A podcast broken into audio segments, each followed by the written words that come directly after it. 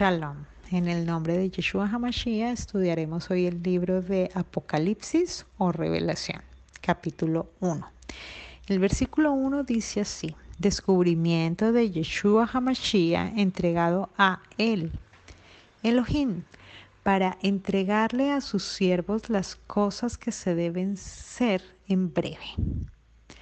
Y cuando la envió, la envió en símbolos y la simbolizó al enviar a través de un mensajero a su siervo Juan. Bueno, cuando comenzamos a estudiar em, este libro tan maravilloso desde el hebreo, lo primero que nos comparten los sabios es que en el hebreo se dice Moisés recibió.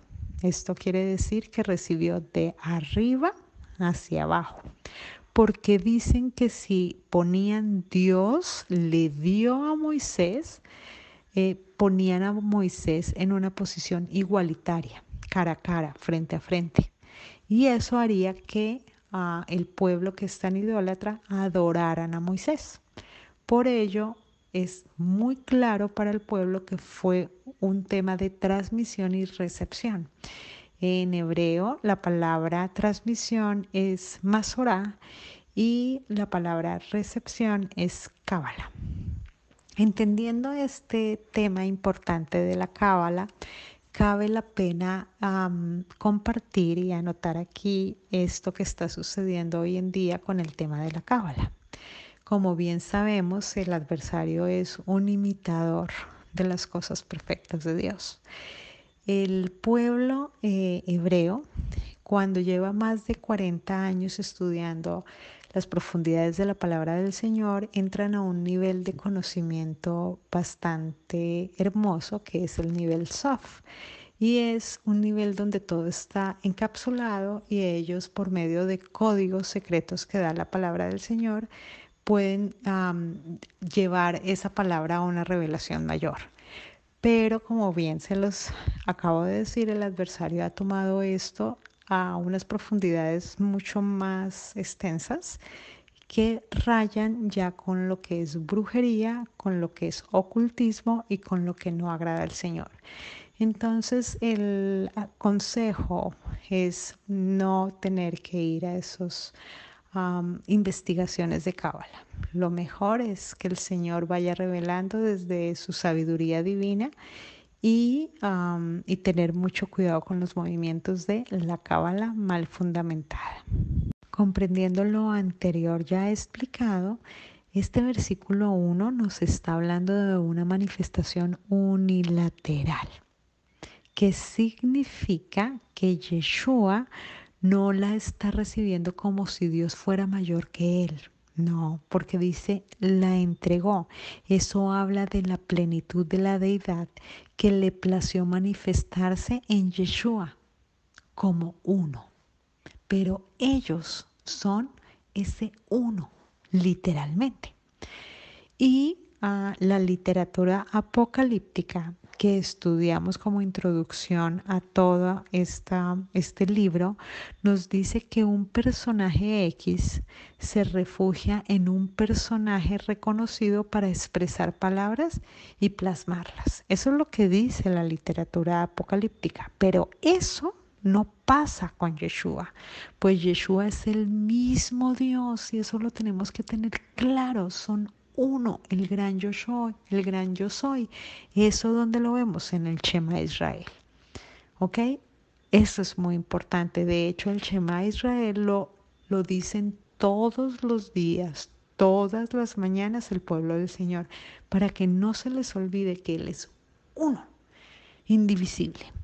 Y Juan dice, yo soy Juan, ¿cierto? Y Yeshua que sea manifestado. Si ves? Se manifestó por medio de Él para traer el mensaje, para dar un, el, mensaje por medio de, ah, de un mensajero. Vale la pena decirlo así. Y dice Juan, yo lo recibí. ¿Y cómo lo recibió? Como bien lo leímos en el versículo, por medio de símbolos lo envió. La misma introducción nos dice que nos vamos a enfrentar a un lenguaje como simbólico. Y Dios mismo desea manifestar la verdad de su palabra, la verdad de todo su contenido, de todo lo que es profético, ¿cierto? Y Juan dice que esto es del mismísimo Dios. O sea, no es un mensajero diferente al mismo Dios revelado por medio de Yeshua HaMashiach. Seguimos aquí en el versículo 2, el cual dio testimonio de la palabra de Dios. ¿Sí ven? Juan está diciendo, Dios es el origen único y común de todas las cosas. Sigue el versículo, el cual está dando testimonio de quién? De Yeshua, si ven, la misma palabra está revelando todo. Se manifestó corpóreamente. Eso nos dice, se manifestó, dejó su trono, dejó sus vestiduras reales y vino y se manifestó corpóreamente. Donde podemos también estudiar más sobre la divinidad de nuestro rey en Hebreos. ¿Sí? Después lo podemos retomar y estudiar. Bueno, esto en griego significa logos. Esa manifestación significa logos. Y en arameo se le dice eh, meinra, así se le dice. Y revela las cualidades físicas de Dios. Esto quiere decir que Yeshua no es solo la palabra, no solo es la Torah viviente, sino que también es la expresión física visible y tangible del mismo Dios. Fascinante, ¿cierto? Vamos en el versículo 2, que termina diciendo, y el testimonio de Yeshua Hamashia de las cosas que él vio. Impresionante. Versículo 3. Felices, dice la palabra, felices el que lee y los que oyen las palabras de la profecía y guardan las cosas en ellas escritas porque el tiempo está fijado. Impresionante.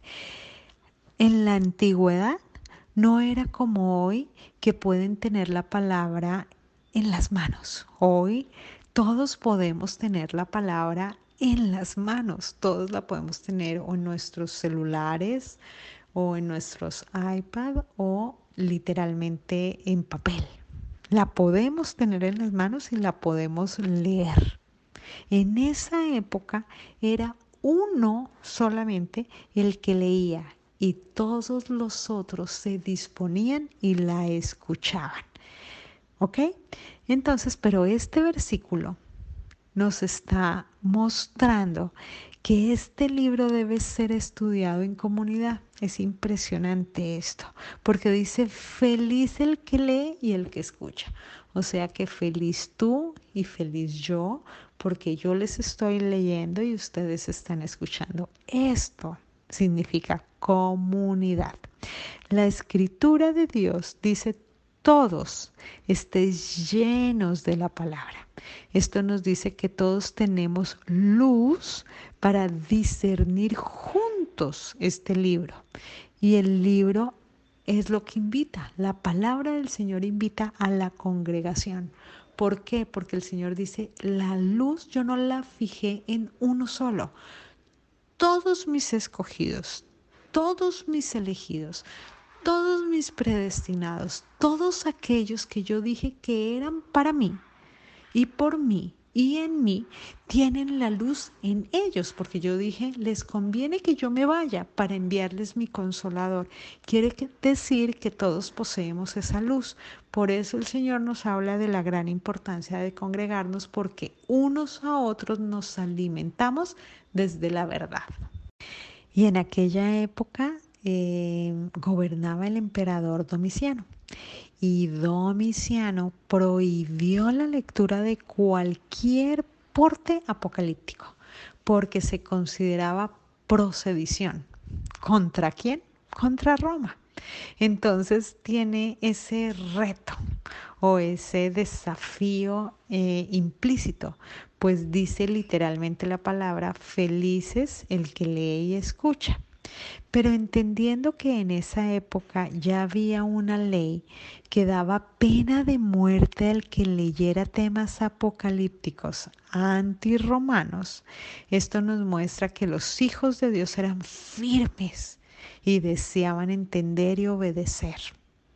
Esto de felices nos hace recordar en las bienaventuranzas, que son promesas que nos dicen felices, felices los que lloran porque serán consolados, felices los mansos porque ellos heredarán la tierra. Entonces nos toma en lugar.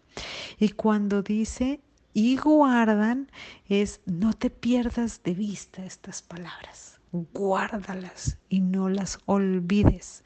Cuando dice el tiempo está fijado, no habla de tiempo cronológico, habla de un decreto, de un suceso que sucederá inevitablemente. Pero hoy en día vemos que el tiempo está variable. ¿Y por qué está variable? Está variable por amor a quienes, a sus escogidos, o sea, a ti y a mí. El tiempo literalmente está bajo solo su potestad y por solo su voluntad. Pero para los hijos de Dios el tiempo no es relevante. Somos anclados a Él, no al tiempo ni a las cosas. Nosotros nos sostenemos es por Él, en Él y para Él no por las cosas, ni para las cosas. Vamos ahora con el versículo 4.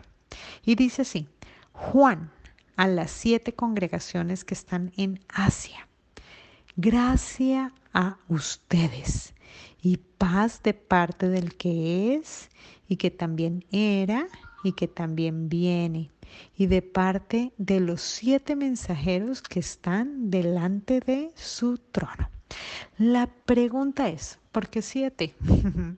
Porque en la literatura apocalíptica se lee que Dios había designado a 70 mensajeros para cuidar a Israel y al mismo tiempo representa la totalidad de las 70 naciones de Israel dispersas por dónde? Por todo el mundo. Y habla de mensajero. ¿Y quién es ese mensajero? Dice la palabra que Él hace a los mensajeros ministros y llama de fuego. O sea que tú eres un mensajero y yo soy un mensajero, tú eres un ministro y yo también. Y cuando habla de Israel, ahí hay que entender que es simbólico, pues hay toda una comunidad de creyentes este mensaje es para la plenitud de quién? De ese Israel. Estas cartas cubren las debilidades de todo lo que significa Israel.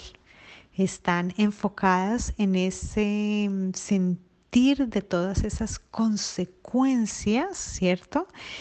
Pero aparte también está enfocado en ese crecimiento espiritual este mensaje que vamos a comenzar a recibir nos va a llevar a la conciencia de la gran importancia de crecer espiritualmente. Siete también representa la plenitud de todos los atributos de Dios. También nos habla de siete congregaciones, las cuales representan la plenitud de los creyentes en las congregaciones que están regadas a nivel mundial, gracias a la diáspora. Y siete mensajeros representan la plenitud de esos líderes que están en esas congregaciones que están regadas por todo el mundo. Vamos a seguir. Versículo 5. Dice así, es decir, de Yeshua Hamashiach, el testigo, el fiel, el primogénito que resucitó para heredar eternidad, el que es de arriba con relación a los reyes de la tierra, el que nos amó, el que nos libertó de nuestro pecado con su sangre. Versículo 6, el que nos hizo reyes y sacerdotes. La palabra nos está hablando de el que es, el que es testigo, el que es fiel y el que es primogénito. ¿Y quién es él? Pues Elohim.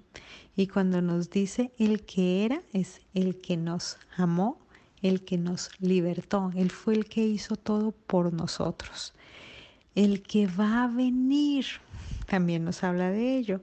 ¿Para qué va a venir? Pues para que juntamente con Él hará que seamos reyes y sacerdotes.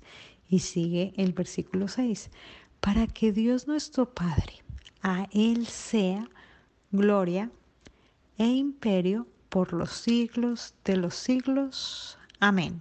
Bueno, y dice que Él va a venir, ¿cierto? ¿Cómo va a venir? En Daniel 7:13 nos revela que Él va a venir eh, con las nubes del cielo. ¿Y cómo, cómo vendría con las nubes del cielo? Pues ese significado no lo revelan los judíos porque ellos dicen que las nubes viajan rapidísimo y esto nos está diciendo que va a llegar repentinamente, rápidamente. O también otra palabra que podemos utilizar es fugazmente en un abrir y cerrar de ojos sin que nos demos cuenta. Qué lindo. Pero aquí vale la pena revisar las dos venidas de Yeshua Hamashiach. La primera vez nos dice Zacarías que vino en un pollino de asna. ¿Y por qué en un pollino de asna? Porque recordemos que el burro es promiscuo. Y el Levítico nos habla que para poder redimir al burro había que quebrarles la cerviz. Qué interesante, ¿cierto? Y en la segunda venida dice que vendrá en las nubes, pero con poder y gran gloria. Entonces, la primera venida nos está dando la redención, ¿cierto? ¿Por medio de qué? Por medio del sacerdocio. Y está sentado en el gran trono ejerciendo su posición de sacerdote. Y después vendrá como rey para darnos ese regalo de ser nosotros juntamente con él, rey y sacerdote. Versículo 7. He aquí que viene con las nubes y todo ojo lo verá, y los que le traspasaron y los linajes de la tierra harán lamentación por él. Sí, amén. Zacarías en el capítulo 12 y en el capítulo 10 nos habla de este momento que nos está revelando aquí Apocalipsis, porque dice, y mirarán a mí al que traspasaron. Eso dice Zacarías. entonces aquí logramos comprender que Daniel habla del futuro, de lo que va a suceder con el tema de las nubes. Zacarías habla del suceso para poder darse ese futuro. Y Apocalipsis habla de toda la reunión de esos hechos de los cuales estamos hablando. Primera de Tesalonicenses 4:13 también nos habla de la esperanza en resurrección y en eternidad, o sea, está ah, reuniendo toda esta información que hoy en día estamos compartiendo. Entonces, la primera venida habla de resurrección y todos los justificados. Y la segunda habla de la resurrección, pero dentro de qué? Dentro del trono blanco, o sea, en la justicia del Señor. Todo esto que estoy explicando aquí es muy importante lo comprendamos. porque es muy importante? Porque necesitamos tomar lugar a todo lo que la palabra ha dicho para nosotros sus escogidos. En 1 Corintios 15:50 dice que los muertos están dormidos, ¿cierto? Y despertarán y nosotros seremos transformados en cuerpo de gloria. ¿Y por qué dice nosotros? Porque nosotros tenemos la esperanza de que ya estamos en los tiempos finales y de que nosotros eh, no dormiremos, sino que nosotros literalmente seremos transformados, como dice Tesalonicenses en el versículo 17. Y también nos está hablando de que seremos arrebatados en nubes para la recepción del Señor en el aire. Eso es algo muy lindo. Y vamos a, estudiar un poquito esto. En griego, la palabra que utilizan para esto es harpagin, que refiere a cuando se agarra una presa, ¿sí? Así como cuando el león agarra una presa. Y en hebreo la palabra es hataf, que refiere a anticiparse. ¿Sí? ¿Esto qué nos quiere decir? Que antes de que tú mueras, ¿cierto? O yo muera, seremos anticipados junto con ellos. O sea, que nosotros, según lo que nos está diciendo la palabra, si no morimos antes de que sea este suceso, entonces eh, Yeshua va a anticiparnos a nosotros a la muerte. Qué lindo, ¿no? O sea, lo que nos está diciendo en los últimos tiempos, cuando ya sea el momento del cumplimiento de la promesa, serán arrebatados, ¿sí? Serán agarrados como una presa. El Señor se anticipará a la muerte de ustedes. ¿Para qué? Para que en un abrir y cerrar de ojos, ¿cierto? Em, como dice, como en ese pasar rápido y fugazmente de las nubes, eh, seremos juntamente ya con el Señor, eh, iniciando el momento más hermoso que es el milenio, o sea, el cumplimiento de los siete mil años que nos está diciendo que es la primera resurrección y la transformación. Bueno, entendiendo todo esto anterior, lo que realmente nosotros concluimos, ¿cierto? Es que el verbo correcto para referirse a ese gran momento que viviremos juntamente con Él es el verbo del hebreo que es eh, hataf, ¿cierto? Hasaf, perdón. Perdón, dije en el anterior hataf, pero es hasaf. Y esto es que él nos va a adelantar y nos está diciendo que será tan rápido el cambio que nosotros no pasaremos por la muerte. Sería un regalo hermosísimo que nos tomara por dignos y no tener que llegar a la muerte, sino ya ser arrebatados juntamente con Él. Esto lo que nos quiere decir es que los tiempos finales eh, eh, cuando ya sea el momento de la trompeta, esto lo vivirán los que estén aún vivos. Otro tema importante es que el Mesías en este momento, y ya lo he hablado en otros estudios, está como mediador para nosotros como sacerdotes, porque dice que está a la diestra. Y la diestra lo que nos está diciendo es que su mano derecha tipifica misericordia y cuando Él venga, ¿cierto? Para vivir con nosotros lo que es la resurrección y la transformación, será para que estemos presentes en qué momento? En el momento de su coronación en gran gloria. Eso se le llama Keter. Y ya será un sacerdote, pero vestido de rey. Eso es muy lindo. Entonces, pero antes de que esto suceda, ¿qué tiene que suceder? La palabra nos dice que primero tiene que venir los sellos, tienen que venir las trompetas y tienen que venir las copas. Bueno, ya vamos a ir paso a paso para llegar allá. Cuando la palabra expresa con voz de arcángel, con voz de trompeta, se refiere a los reyes que se les hace que una calle de honor. ¿Sí? A esos reyes que cuando vienen se les hace esa calle de honor para que pueda pasar el gran rey a tomar su lugar y heredará con nosotros juntamente la tierra para la cual fue diseñada, para que reine un gran sacerdote y un gran rey. ¿A quienes? A las doce tribus que rescató de todos los confines de la tierra. Versículo 8. Yo soy el alfa y la O, dice el Señor, Dios, el que era, el que es, el que viene, el Todopoderoso.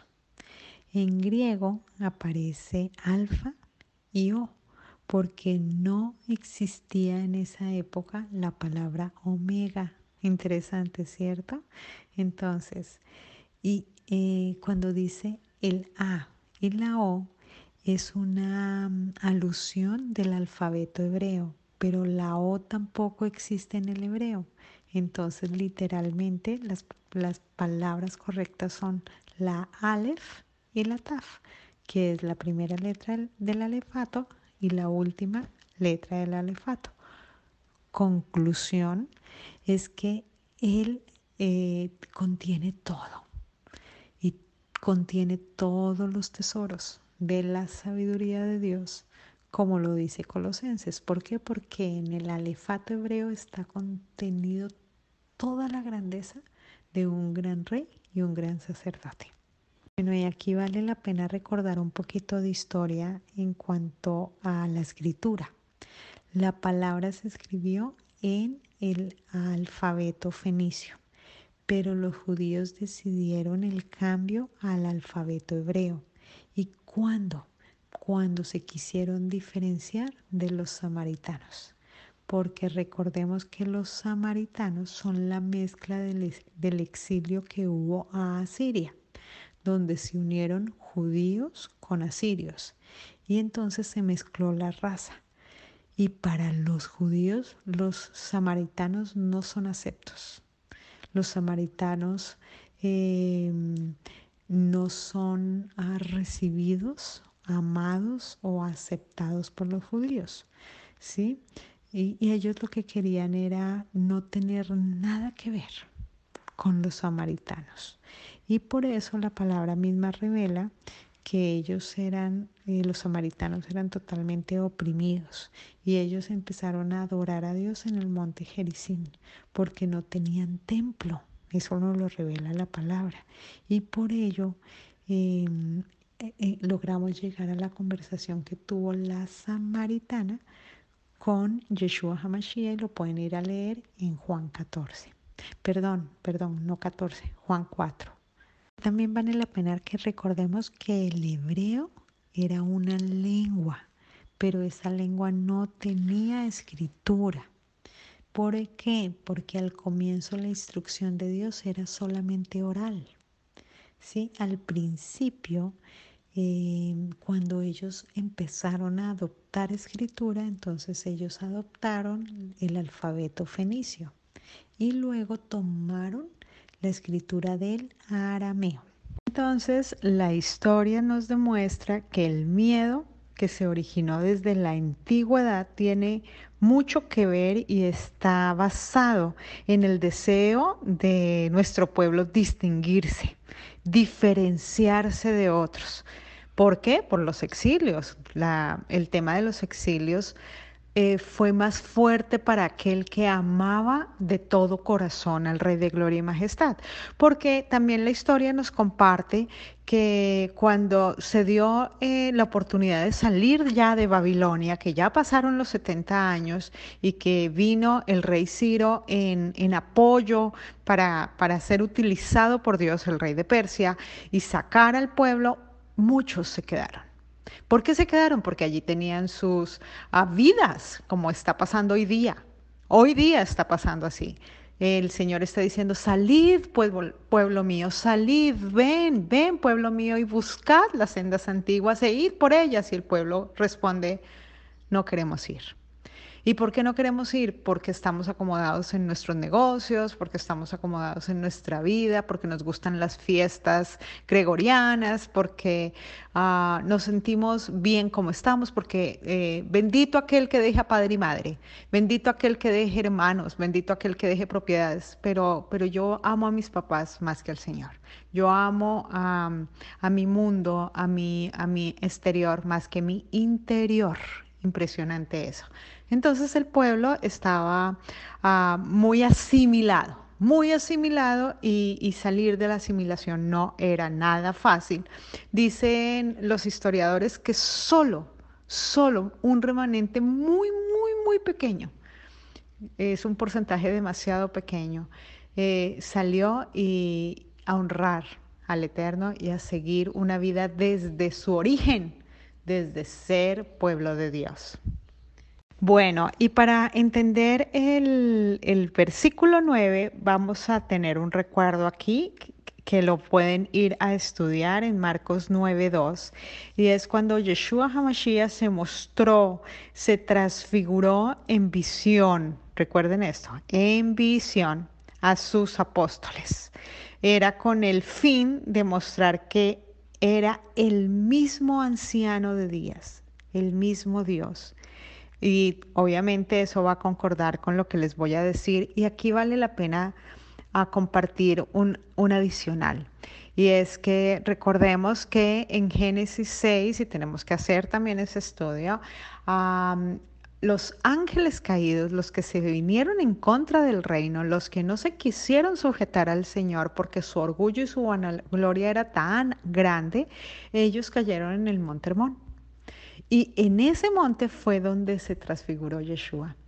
Es, ¿Por qué? Porque el Señor estaba diciendo, soy yo, el que se hizo muy, muy, muy, muy pequeño para demostrar que el humilde es aquel que merece mi atención. Versículo 9. Yo, Juan, vuestro hermano, entiéndase hermano, como copartícipe en tribulación y en reino, en la paciencia de Yeshua. Estaba en la isla de Pasmor por la palabra de Dios y el testimonio de Yeshua. El testimonio de Yeshua. Porque enfatizo allí, porque recordemos que lo hablamos de la, literatura de, la literatura de Qumran apocalíptica eh, y a esos escritos se les llamaba el testimonio. Entonces aquí eh, Juan está diciendo no ese testimonio de esos libros, ¿sí? No son esos libros los que contienen el testimonio, el testimonio es el de Yeshua. Ese es el que vale. Y eso donde lo leemos en Isaías 8:8 que dice a la ley y al testimonio. Debemos entender que es importante que comprendamos que la literatura a la que él se está refiriendo es a la Torah. ¿sí? que es la que nos da el testimonio de vida. Cuando nosotros estudiamos el primer versículo de Génesis 1, 1 dice, en el principio. Y cuando logramos desglosar claramente quién es el principio, el principio es Yeshua HaMashiach. En él, por él y para él se hicieron todas las cosas. Partiendo de esa base, logramos a entronar la palabra en nosotros y logramos que la mente de Yeshua HaMashiach se pose en nuestro corazón. ¿Para qué? Para que nosotros hagamos parte del testimonio de lo que es Él. 10. Yo estuve en el Espíritu por el poder en el día del Señor y oí detrás de mí una voz como de trompeta. Juan aquí nos muestra que él estaba en una visión donde vislumbró, ¡ay, hermoso! el día más importante que tú y yo deslumbraremos, el día del Señor. Versículo 11, que decía, yo soy el alfa y la O, el principio y lo de después. Esto nos dice que Él es todo y no hay intermediarios. No hay otro, no hay dos, es solo uno. Por eso él dijo, Shema, Shema, Shema Israel. Escucha Israel. Yud Eloheino, Yud Yo soy uno, uno. Solo me revelé desde mí a ustedes, pero yo soy uno. El versículo 11. Escribe en un libro lo que ves y envíalo a las siete congregaciones que están en Asia. ¿Quiénes son? Éfeso, Esmirna, Pérgamo, Triatira, Sardis, Filadelfia, Laodicea. Vale la pena comprender que la palabra nos está hablando de la plenitud de la, de la población. Recuerden que hablamos en la introducción que él estaba al frente de unas comunidades que, que eran siete y él hablaba hacia esas comunidades, pero lo que nos está diciendo el Señor es la plenitud, la totalidad, porque siete habla de totalidad y de plenitud, no está hablando de algo específico. El mensaje comienza Dios advirtiendo a sus nacidos de nuevo, o sea, tú y yo, para que no perdamos ese primer amor, ese primer amor, ¿cierto? Y corregirnos, ¿cierto?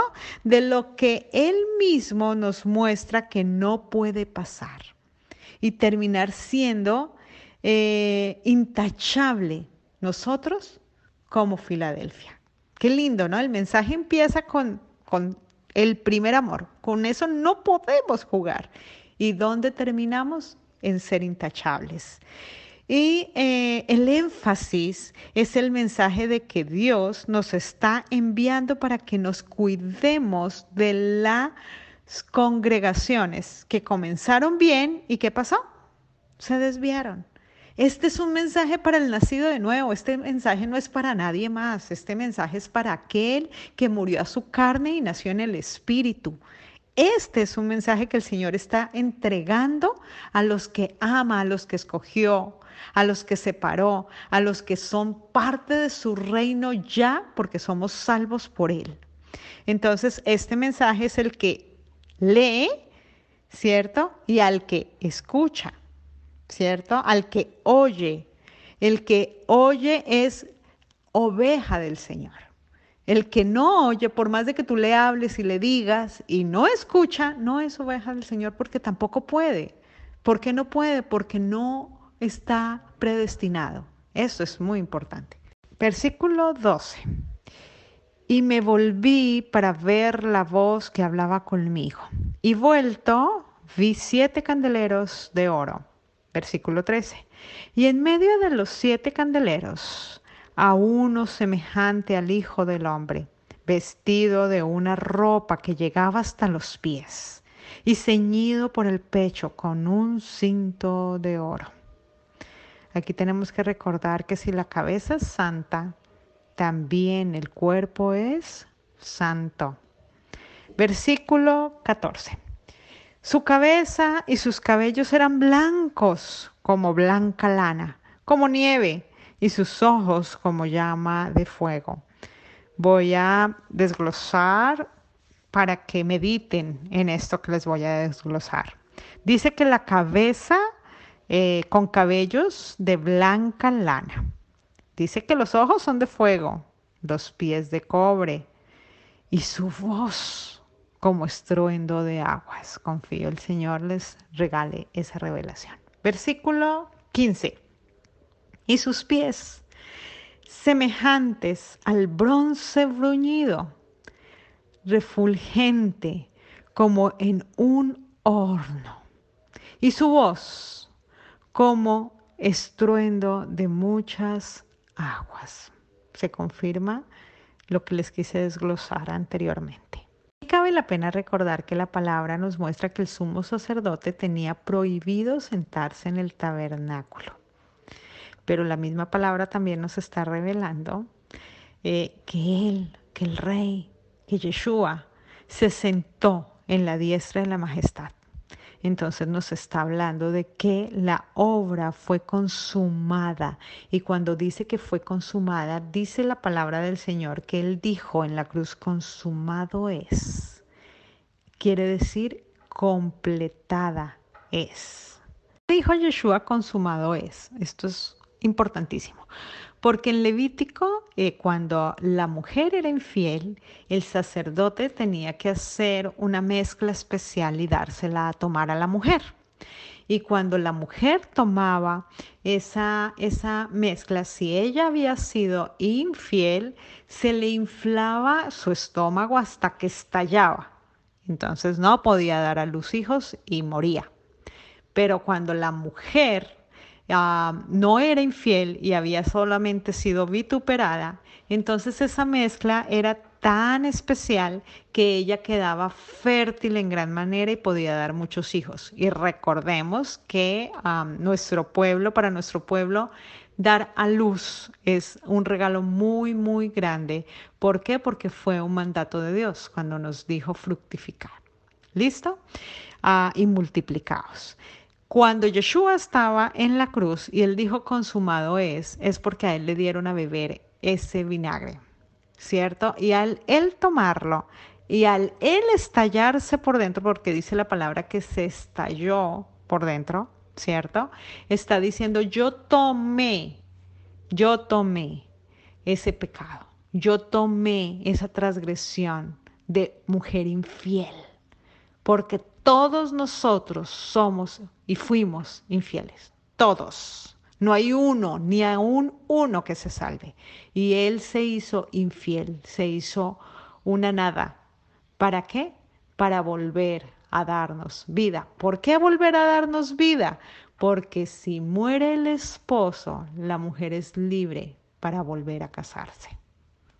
Nosotros estamos estudiando Apocalipsis, tenemos que apoyarnos mucho con toda la palabra del Señor profética.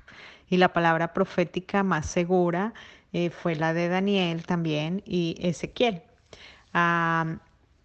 y cuando vamos y estudiamos el libro de Daniel, que les invito a que lo estudien totalmente, lo lean totalmente para que este libro de Apocalipsis, o revelación, tome lugar. Ah, Daniel nos muestra que eran dos. Tienen que ir a leerlo. Y aquí Apocalipsis nos muestra que es uno, pues es el Hijo del Hombre es el mismo anciano de días. ¿Sí ven? Y es muy importante que lo entendamos porque uno vino como hombre, ¿cierto? Y se hizo sacerdote por ti y por mí y está intercediendo en el trono de la gracia ante el Padre por nosotros. Y vendrá como rey y se harán uno. ¿Sí ves? Como nosotros somos reyes y sacerdotes, pero somos uno. Y vamos a injertar, ¿cierto? Este texto de Ezequiel 1.3. ¿Por qué lo vamos a insertar? Porque Ezequiel estaba en, tierra de los caldeos y, ah, y tuvo una visión también, y él habla de una visión de cuatro seres vivientes. En el versículo 13 eh, dice que en medio de las bestias de los seres vivientes había un aspecto como de brasas de fuego ardientes, como el aspecto de antorchas que se movía entre esos seres vivientes. Entonces, aquí vale la pena también recordar que en el Medio Oriente existía el león rojo, eso no lo podemos olvidar. También tenemos que ir a Isaías 29, donde habla de Ariel. Y entonces tú dices, ¿y qué significa Ariel? Ariel significa león de Dios. ¿Y quién es el león? Pues Yeshua. ¿El león de qué? De la tribu de Judá. Entonces, en conclusión, lo que estaba viendo, ¿cierto? En medio del fuego era el león de la tribu de Judá. ¿Sí ven? Y lo estaba viendo en medio de qué? Del templo. ¿Ok? Él mismo dice ah, que tenía una forma de león. Y eso es muy importante. Dice que cuatro seres vivientes en medio eh, de un fuego viviente que tenía forma de león. Entonces Dios manda al pueblo a hacer el templo y estaba eh, acostado en medio de Jerusalén. Dios dice, alguien mayor que el templo está aquí yo soy el verdadero león de la tribu de Judá. Impresionante, ¿cierto? Por eso hoy día ya no hay templo. Él es el templo. Él es el sacrificio. La cabeza que arde como antorcha en tu cuerpo. Él es. Y según lo que se ha eh, como estudiado, el cuerpo brilla como chispas mientras la cabeza arde. Entonces la cabeza, entendiendo todo esto, es Yeshua Hamashiach. ¿Quién sería el cuerpo? Tú, yo, la iglesia. El cuerpo refleja el esplendor de la cabeza. No lo vayas a olvidar nunca. Versículo 16. Tenía en su diestra siete estrellas. De su boca salía una espada aguda de dos filos, y su rostro era como el sol cuando resplandece en su fuerza. Versículo 17. Cuando le vi, caí como muerto a sus pies, y él puso su diestra sobre mí, diciéndome, no temas, yo soy el primero y el de después. Versículo 18. El que vivo y estuve muerto, mas he aquí que vivo y estuve muerto, mas he aquí que vivo por los siglos de los siglos. Amén. Y tengo las llaves de la muerte y del Hades. Oh, qué lindo. Eh, muerte y Hades y sepulcro es lo mismo, no lo olviden, ¿no? Versículo 19. Escribe las cosas que has visto y las que son y las que han de ser después de estas. Versículo 20. El misterio de las siete estrellas que has visto en mi diestra, de los siete candeleros de oro. Las siete estrellas son los mensajeros de las siete congregaciones y los siete candeleros que has visto son las siete congregaciones. Impresionante, ¿no? De una nos está diciendo todo, Él nos está respondiendo. Eh, él, él se pasea por su cuerpo que es de oro, que tiene nombre propio como las estrellas y tiene luz como la menorá. Esto es muy lindo, ¿no? Él se pasea por su cuerpo. ¿Quién es su cuerpo? Tú eres su cuerpo. Nunca olvides que sus hijos somos pasados por el fuego y solamente el que resiste ese paso por el fuego es oro puro. Y cuando ha pasado esa prueba, el Señor le da un nombre propio. Como cada estrella tiene su nombre propio y brilla con luz propia. Y tiene en sí los siete espíritus, los siete dones de Yeshua HaMashiach las siete fiestas. Qué bello. Todo nos lo revela su palabra.